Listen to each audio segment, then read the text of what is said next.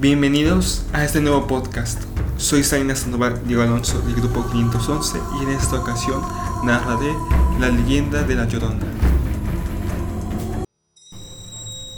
Cuenta la leyenda que en un lugar incierto de América Latina nació una joven y hermosa muchacha de padres indígenas. La joven tuvo numerosos pretendientes que la colmaron de obsequios y halagos sin que ninguno lograra conquistar su amor. Hasta que un día se presentó un viajero en el pueblo de hermosa muchacha, un hombre curtido por el camino, sin un hogar fijo, pero con mucha experiencia. Y como suele ocurrir, la hermosa jovencita quedó prendada de este rufián encantador, y él también de su belleza. En contra de los consejos de sus padres, la joven se entregó a aquel hombre, y juntos se marcharon del pueblo a un lugar lejano y solitario, formando un hogar humilde pero feliz.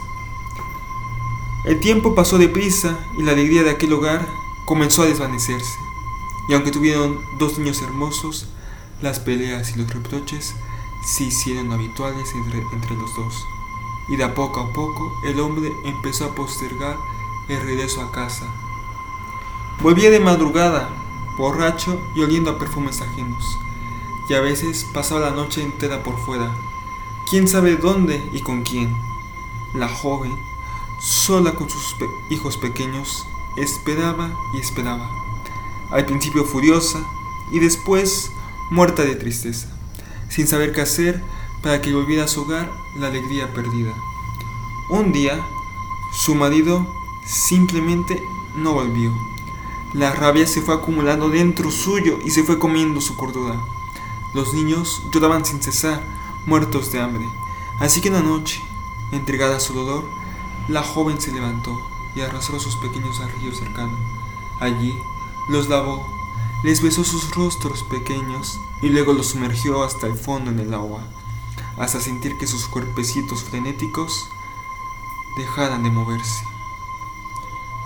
Solo entonces la joven volvió en sus cabales y presenciando el horror que acababa de cometer, se entregó a un llanto profundo, infinito, que no se detuvo hasta varios días después, cuando el hambre, la tristeza y la locura la arrancaron de esta vida. Pero su alma, atormentada, no tuvo descanso y siguió llorando y lamentándose a viva voz. Su espectro se levantó de las orillas del río para vagar por los alrededores en busca de aquel mal hombre culpable de sus desgracias o de alguien que les resultara parecido. Bien, con esto doy terminado el podcast y agradezco profundamente su atención. Gracias.